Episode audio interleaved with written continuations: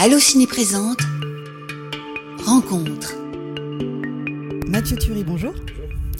On est très heureux de vous recevoir aujourd'hui pour le film Gueule Noire. Pour les amateurs de cinéma de genre français, c'est l'événement de cet automne. C'est votre troisième long métrage après Hostile et Méandre, qui, on le rappelle, sont tous les trois des films de genre. Vous avez fait des cours aussi, vous avez une longue expérience également d'assistant réalisateur auprès de quelques pointures, si je dis pas de bêtises, comme Tarantino. Euh, et vous êtes aussi un fan de gaming. On aura peut-être l'occasion d'en parler. Voilà pour les présentations euh, succinctes. Euh, on va présenter votre film, bien sûr, et petite question rituelle de promo, alors qu'en plus vous vous apprêtez à faire une, une, journée complète de junket, comme on appelle ça. Euh, quel est le pitch de Gueule Noire? Alors, Gueule Noire, c'est l'histoire d'une bande de mineurs de charbon dans les années 50 qui euh, se retrouvent un peu contraints d'accompagner un professeur un peu mystérieux pour faire des prélèvements sous terre et qui va en fait découvrir euh, quelque chose qui n'aurait pas dû être réveillé, entre guillemets. Voilà, pour faire très simple, c'est le concept de Gueule Noire, c'est ça. D'accord. Chaque jour que Dieu fait, je descends en enfer. Les mines, c'est difficile, et vous aurez 18 mois renouvelables de travail. Regardez-le, le petit nouveau. Alors C'est lui notre arabe? Tu sais comment on nous appelle, nous les mineurs? Non. Les gueules noires. Parce qu'une fois en bas, italien, espagnol, français ou arabe, on a tous la même couleur. C'est du charbon. Et quand on voit le film, il euh, y a une évidence, euh, c'est euh, et qui personnellement m'a fait plaisir parce que voilà, on a tous les deux grandi dans les années 80. On sent que voilà, vous avez grandi à cette époque et c'est nourri de tout ça. donc peut-être parler de l'ambiance de, de, de, ce film et de, ses, de ses influences. Alors c'est vraiment quelque chose que je voulais faire avec Gueule Noire, c'est d'ancrer effectivement le film dans un côté années 80 des films horreur, fantastique, euh, aventure de cette époque-là, donc films qui forgent une grande partie de beaucoup de cinéphiles. Euh, que ça parte de Alien, The Thing, Predator, euh, puis les Indiana Jones, et puis euh, Terminator, et puis tout, voilà, toute, cette, toute cette vague de films des années fin 70, 80, euh, bah, que normalement, si on aime le cinéma, on aime un peu. Et je voulais un, petit peu oui, appuyer ça et revenir à quelque chose de très, très réaliste dans la façon de le faire. C'est qu'en fait, il n'y a pas de fond vert dans le film. et absolument tout, y compris les choses un peu bizarres et fantastiques, sont, sont là, en fait, sont faites sur le plateau. Et, euh, et c'est voilà, je voulais donner cette ambiance-là et aussi dans le rythme du film d'ailleurs, un rythme qui prend le temps d'installer ses personnages et par contre quand on va dans le genre on y va franchement et on se moque pas du monde. Oui, effectivement j'ai noté le mot euh, crescendo. Euh, c'est un film où, qui prend son temps au début. Voilà, il y a, y a un, long temps d'exposition, on va dire. Et ensuite, effectivement, on, on s'accroche à son siège. Et, euh, et voilà, plus ça. Je sais pas jusqu'où on peut dévoiler, mais euh, peut-être donner en, envie euh, pour dire que voilà, je, je, moi je trouve que d'ailleurs, au niveau de l'interdiction, on est. On est au moins de 12, ouais. Moins de 12, d'accord. Donc ça, ça va quand même assez loin dans, dans le genre. Oui. Ouais. Ouais. on l'assume franchement quand on y va. Il y a une imagerie, encore une fois, qui qui, découle ensuite très, oui, très années 80 dans des effets un peu prosthétiques, un peu violents. Euh, mais en fait, le, crescendo, c'est un bon mot parce que c'est pas crescendo forcément dans, dans le rythme, c'est crescendo dans, dans, la découverte. Euh, moi, il y a un truc que j'aime beaucoup, c'est le, côté. Euh, que ce soit dans, dans, les romans ou dans les films, c'est quand on traite l'aventure et l'horreur en même temps, euh, donc c'est Lovecraft à fond, euh, c'est le j'ai pas envie de voir mais j'ai envie de voir quand même c'est le fait de regarder sous son lit alors qu'on a peur quand on est gamin qu'il y a un monstre, mais on regarde quand même pour se rassurer, ce qui est complètement paradoxal.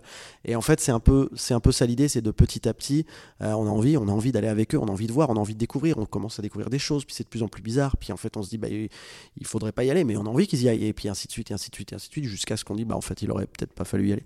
Euh, voilà, c'est un peu, c'est un peu comme ça que j'ai construit le, scénario.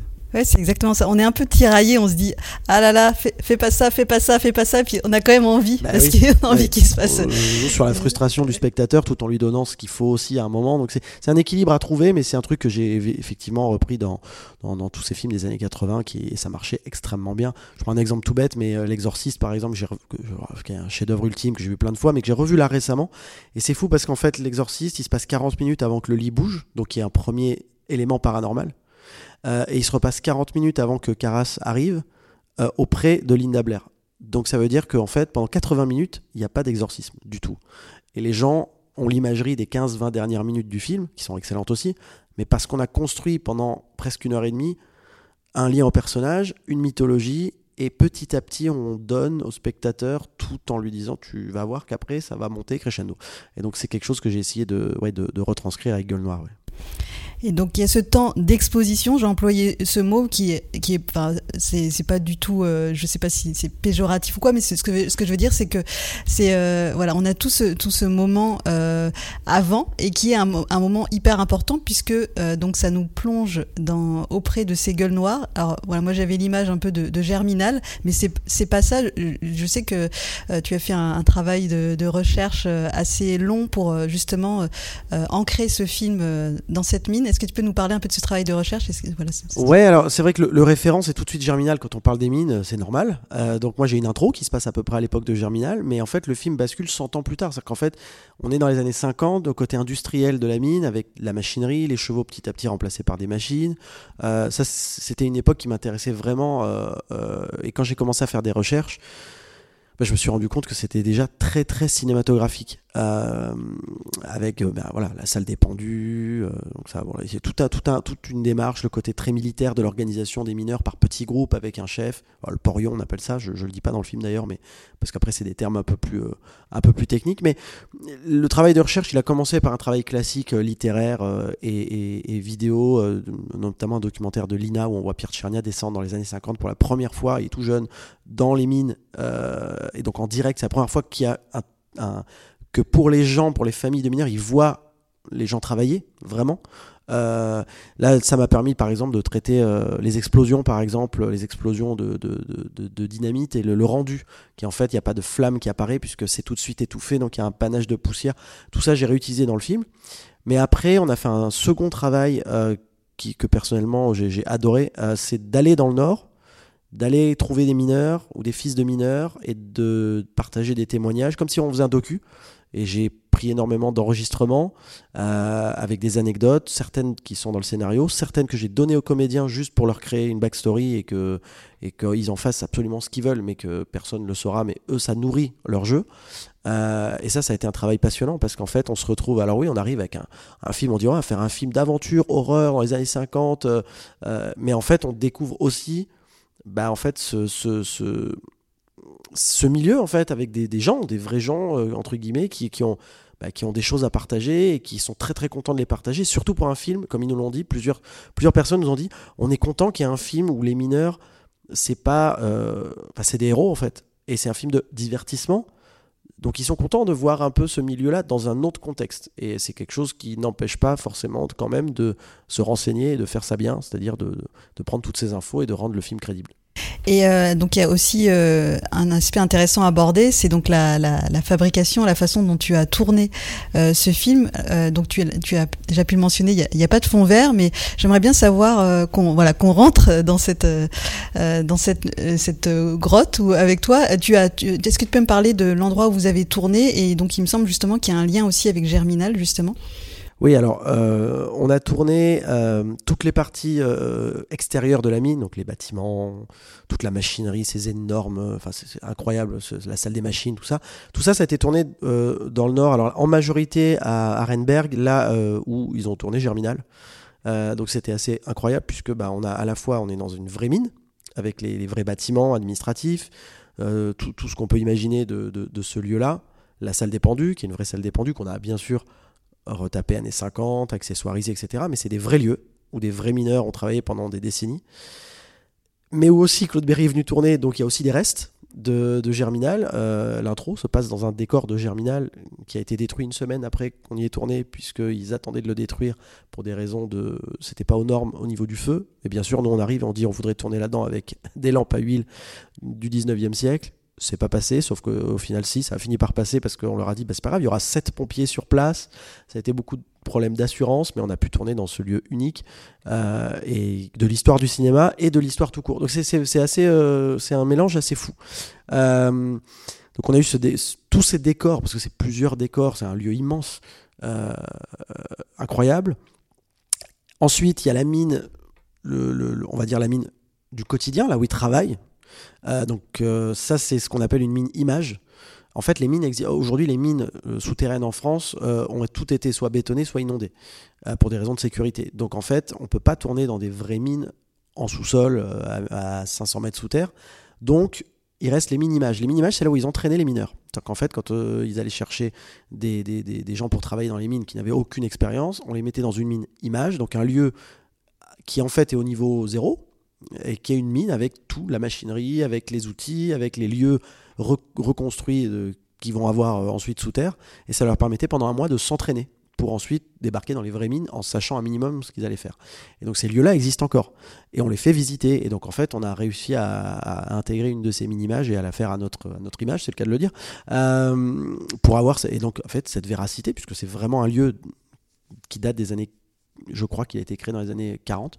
Euh, et ensuite, le lieu principal, on va dire, du film, là où l'aventure se passe, euh, qui est souterrain, là, c'est une mine de calcaire. En fait, c'est pas vraiment une mine, c'est une espèce. Ils appellent ça une champignonnière, mais il n'y a jamais eu de champignons.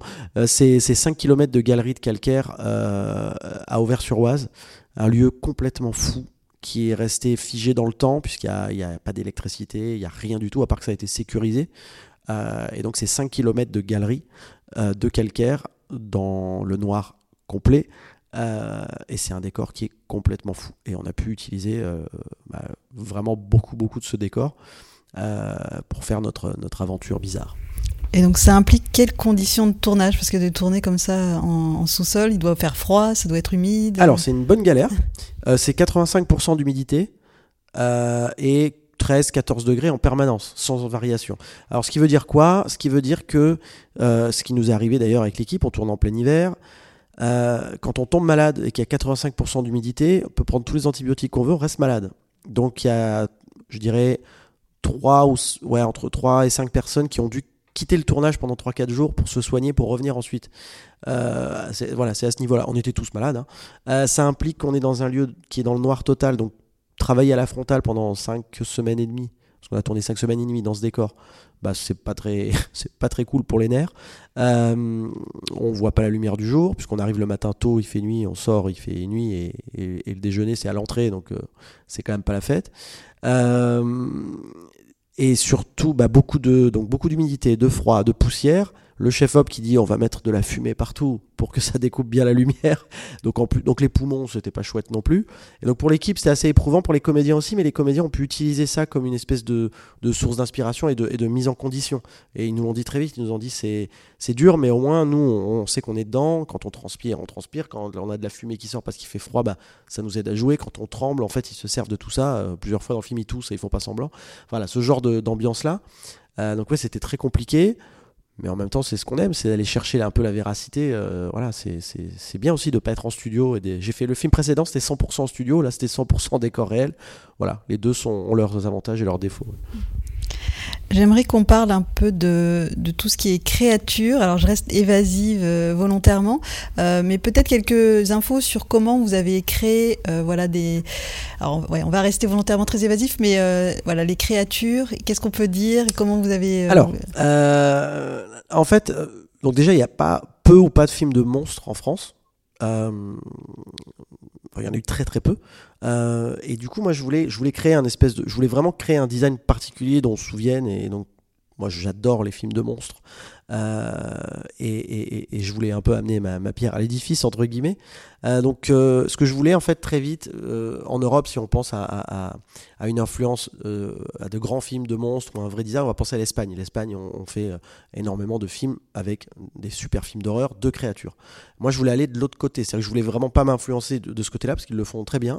Donc, essayer d'aller chercher autre chose. Et très vite, je suis tombé sur un artiste japonais qui s'appelle Yoneyama Keizuke, euh, qui a fait beaucoup de créatures de Lovecraft euh, en sculpture. Ah, c'est un sculpteur qui expose au Japon.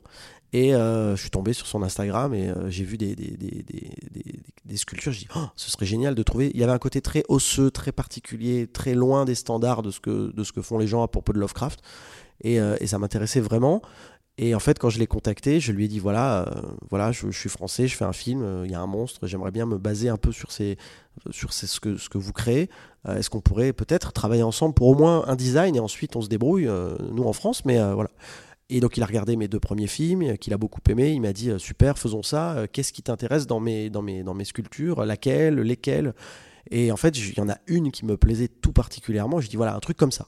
Et il m'a dit bah pourquoi un truc comme ça et pas ça?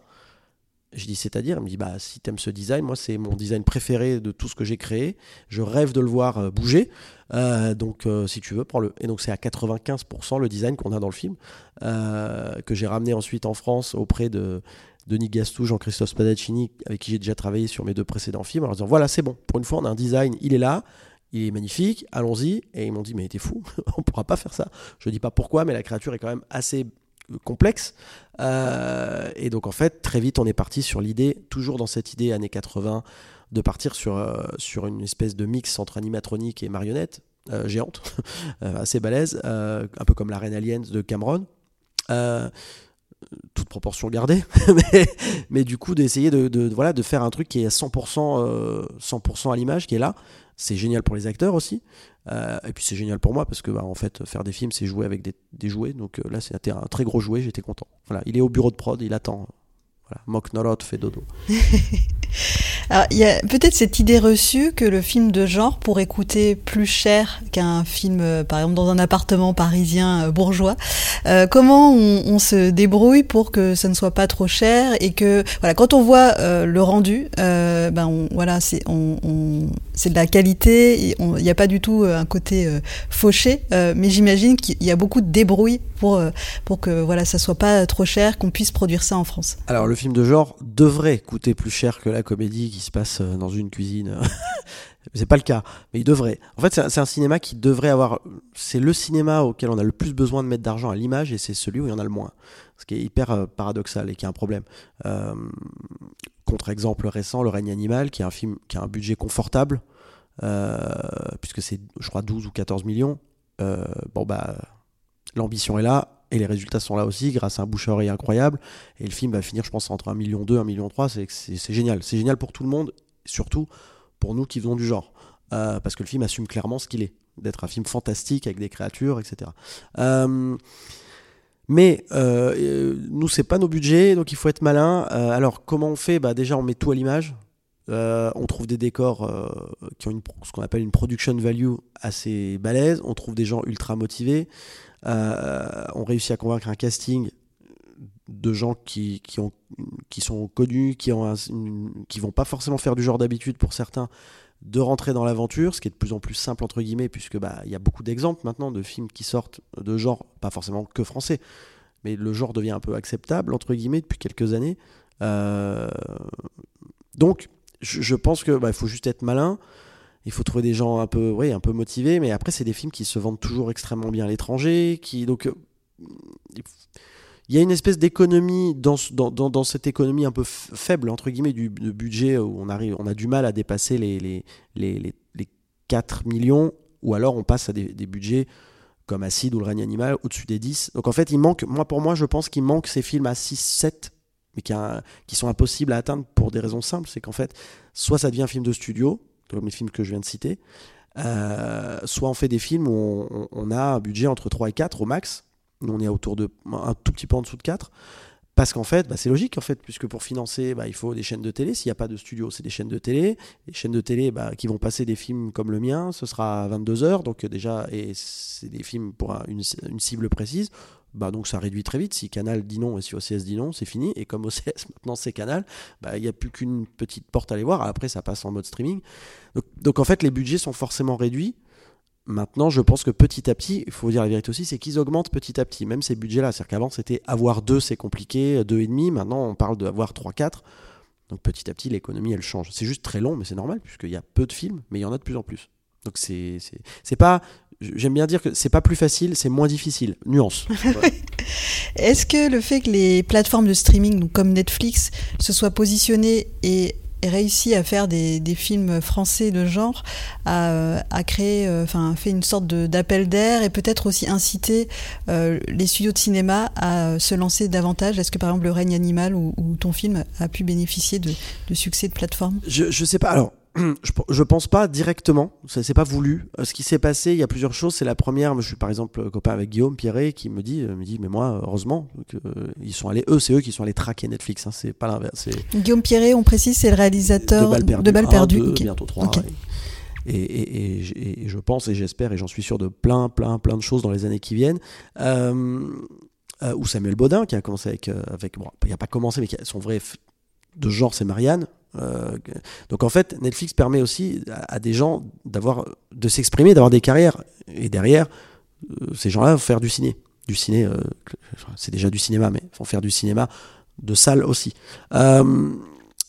Après, je pense, il y a un truc, peut-être que, peut-être, j'en sais rien, mais peut-être que aussi un- une certaine partie du public sur les plateformes se rend compte qu'en fait, il y a plein de films, mais que ils se disent, mais en fait, même un film qui est bien mais pas ouf, bah en fait, euh, quand il y a une belle photo, des acteurs qui sont à fond, une ambition visuelle, bah en fait, c'est pas mal en fait. Et du coup, peut-être que ça les habitue à aller voir ça au ciné. Et je trouve que c'est pas pour rien si les, il y a des exceptions, mais là, en ce moment, depuis quelques années, depuis le Covid à peu près, euh, si on regarde les, comédies en France qui marchent, c'est des comédies visuellement ambitieuses. C'est soit des films d'époque, soit des choses de des costumes, soit du. euh, je prends un exemple les, post-Covid, les OSS, Camelot qui ont, cartonné. Euh, je trouve qu'il y a une espèce d'envie, d'ambition dans tous les cinémas de dire oui, bah maintenant en fait, euh, bah, la comédie mal éclairée avec des acteurs qui s'en foutent un peu, qui pourraient être un téléfilm, bah en fait ça fait plus le million, million et demi que ça faisait presque automatiquement quand il y avait un certain casting. Et, et- je pense que le public est en train de changer petit à petit de goût tout en ayant une envie de renouveau. On le voit avec les succès même aux États-Unis euh, au final où euh, les Marvel commencent à se planter, mais par contre Barbie, Oppenheimer, ça cartonne. Il y a un petit changement, un petit shift euh, petit à petit. Et je pense que les changements dans ce milieu, c'est ce qui apporte le plus de nouveautés et c'est très bien. Tu disais que les films de genre français comme, euh, comme le tien pouvaient euh, bien s'exporter. Est-ce que tu as des, des exemples de pays où euh, ça marche bien particulièrement? Alors c'est toujours, ça dépend toujours des films. Moi par exemple Hostile, j'ai découvert très tard que ça avait bien bien marché en Asie et que ça avait eu un petit euh, statut culte. En... Alors la Corée doit faire un remake depuis depuis trois ans et demi. Ils ont acheté les droits, ils ont fait un scénario, mais c'est pas encore tourné. Mais voilà. Euh, et au Japon, euh, au Japon, ils ont carrément fait des goodies du film, mais chose que je savais pas du tout, que j'ai découvert deux ans après. Euh, et du coup depuis, je suis très copain avec Hideo Kojima. euh, donc ça, pour les fans de jeux vidéo, ça c'est très cool. Du coup, moi j'étais un fan absolu de, celui que moi j'appelle, le- on va dire le Christopher Nolan du jeu vidéo. Euh, et bah voilà, ce genre de truc magique grâce à un film, c'est assez, c'est assez fou. Et le film a tout- ça marche toujours aux États-Unis, c'est-à-dire qu'aux États-Unis, il y a une espèce d'appétence pour le genre en général qui fait que de toute façon, que ce soit en festival ou, après pour l'exploitation, euh, euh, surtout vidéo, il y a donc maintenant en streaming surtout, il y a toujours un intérêt pour les films de genre internationaux. Ils sont très curieux euh, et, contrairement à ce qu'on peut penser, maintenant depuis quelques années, les sous-titres sont plus un problème. Ça l'était, hein, il y a quelques temps, mais par exemple. euh, je prends un exemple tout bête, mais si on regarde Squid Game, euh, je pense que si Squid Game était sorti à 7-8 ans, il y aurait déjà un remake américain de Squid Game. Et, et La Casa des Papel, même chose. Donc ça, pour le coup, c'est les plateformes qui aident aussi à, éduquer un certain public. Euh, mais non, le cinéma de genre en général, oui, euh, nous, je, suis un gros fan des festivals, je fais beaucoup de tournées. Là, avec Gueule Noire, on a eu beaucoup de chance de gagner pas mal de prix. Euh, et c'est un cinéma qui s'exporte extrêmement bien parce qu'il est universel et que le genre, ça raconte l'histoire des comment dire des êtres humains peut-être pas mais c'est toujours très métaphorique et très universel et c'est ce qu'on aime dans les films qu'on a cités tout à l'heure tous les films des années 80 euh, bah, en fait c'est parce qu'ils parlent le, le genre en utilisant soit le futur soit le passé parle du présent et c'est un truc qui m'intéresse beaucoup Alors parlons du futur. Euh, justement, euh, j'avais entendu dans une précédente interview que tu avais donnée euh, que tu avais plusieurs projets de long métrage, mais on sait que voilà, c'est toujours long, c'est aussi dépendant des financements dont on parlait. Donc qu'est-ce que tu peux nous dire sur tes prochains projets? Alors, euh, je peux pas dire grand chose, mais euh, je sais. euh, bon, ce qui a été annoncé, c'est la- la- l'adaptation de la série euh, Plectel, euh, du jeu, adapté du jeu vidéo, enfin de la, de la saga, euh, qui est un jeu vidéo français. Pour ceux qui connaissent pas, allez-y, c'est incroyable. Je travaille là-dessus depuis longtemps. Euh, déjà, c'est une série, donc c'est compliqué parce qu'en fait, on travaille les arches, on travaille beaucoup de choses et en même temps, on cherche le diffuseur parfait. On a trouvé, mais c'est juste qu'on est en cours là de, finaliser tout ça Euh, pour garder le jeu en français, parce que ça, c'était un premier but, c'est que ce soit euh, le jeu, enfin l'adaptation du jeu, que ce soit une série en français, hyper ambitieuse. Euh, c'est un jeu qui peut être aussi un peu violent à certains moments. C'est un jeu médiéval, donc c'est cher. Euh, et moi, je préférais, bon, maintenant c'est très bien parti, mais je préférais à la base que l'adaptation n'existe pas plutôt qu'elle soit euh, pas fidèle à ce qu'ont fait les créateurs du jeu. Et donc, on est en lien direct avec Asobo, avec Focus pour faire la meilleure adaptation possible. Et je travaille avec Merlin Productions chez Media One pour emmener ce projet. On est tous, on a tous envie que ce soit une super série. Mais pour les gens, les fans du jeu, il y en a beaucoup euh, qui me posent la question sur, sur, sur Twitter, beaucoup, enfin sur X. Euh, euh, ça, avance. C'est juste que c'est long. Et la série, c'est encore plus long que le ciné. Il y a encore beaucoup plus de gens hein, euh, qui sont euh, qui ont leur mot à dire, ce qui est normal. Donc c'est très long pour que ce soit de qualité et on a vraiment envie que ce soit de qualité. Voilà, ça c'est un projet qui va mettre du temps à arriver, mais qui va arriver, mais qui va mettre du temps. Et en tout cas, s'il arrive, c'est parce qu'on sera très content de là où on l'a emmené. Et tout le monde veut qu'une chose, c'est que ce soit fidèle au jeu. Euh, après, j'ai d'autres projets. Alors bien sûr, ceux-là, je peux pas trop en parler en détail. J'ai un projet américain qui s'est arrêté à cause de la grève. Arrêté, enfin qui est en stand-by, tout va bien, hein, c'est greenlighté, on était juste en casting, donc ça pose un peu un problème. Mais là j'ai l'impression que finalement, euh, alors que hier c'était compliqué, la grève finalement devrait s'arrêter dans pas trop longtemps. Donc on attend pour reprendre. Ça je voilà. On enregistre le 8 novembre, on précise, comme ça, si, au moment Voilà. de la diffusion, Oui, peut-être voilà, que la grève peut-être que le sera- champagne sera sorti Voilà. et que et que tout le monde sera content et qu'on pourra voilà. Mais euh, mais c'est important ce qu'ils font. euh, Enfin c'est c'est évidemment euh, qu'ils prennent le temps qu'il faut pour que pour qu'ils puissent avoir comme les comme les scénaristes. Il faut que les acteurs et aussi protègent et de cette façon-là protègent le cinéma tout court. Mais du coup, ce film-là qui est aussi une adaptation de jeu vidéo et je peux pas dire ce que c'est. Mais je me pince encore pour me. en exclusivité sur Allociné. Je- Alors voilà, je- en exclusivité, quand ce sera possible, je pourrai en parler. Non, mais voilà, après, euh, j'ai beaucoup de chance euh, de, de travailler là-dessus. Et après, euh, sur les projets français, j'en ai, j'ai eu la chance d'en signer 1, 2, 3, 4, 5. donc j'ai 5. Attention, c'est du développement, hein, mais il faut au moins 5 projets pour qu'il y en ait un ou deux qui se fassent. Mais j'ai beaucoup de projets en cours, euh, du fantastique, du médiéval, du genre, euh, genre. Euh, et des choses très différentes. Moi, j'aime bien, j'aime bien que, que le film précédent, bah, Méandre et Gueule Noire sont l'opposé l'un de l'autre, tout en étant des films de genre claustro. Euh, Il y en a un, c'est quand même une nana coincée dans un tube, et l'autre, c'est sept mecs dans une gal- euh, qui cessent de courir dans des galeries. Donc, on est quand même dans à la fois une espèce de, de, de, de similitude et en même temps de grosses différences. Et j'aime bien comme ça pouvoir euh, bouger d'un film à l'autre. Donc, tous les projets que j'ai sont des trucs très différents, mais ceux qui ont aimé ces films-là devraient s'y retrouver largement. Voilà, je sais que c'est un peu nébuleux, hein, c'est un peu, euh, c'est pas très euh, précis, mais, mais voilà, je peux pas en dire plus pour l'instant, mais j'ai hâte de pouvoir en parler. Mais en tout cas, c'est génial d'avoir cette précision sur ton projet de série parce que j'imagine effectivement que beaucoup attendent. Voilà, donc on, on leur a donné quelques éléments Ouais. pour, euh, pour rester patient, mais c'est rassurant voilà, de savoir que c'est en cours. Et voilà, il faut simplement être, être patient. Il faut être patient, ouais. Bah, merci beaucoup. Et puis donc pour patienter, justement, on peut découvrir Gueule Noire au cinéma, donc qui sort le 15 novembre au cinéma. Merci beaucoup Mathieu Thury. Merci, merci beaucoup. Allociné,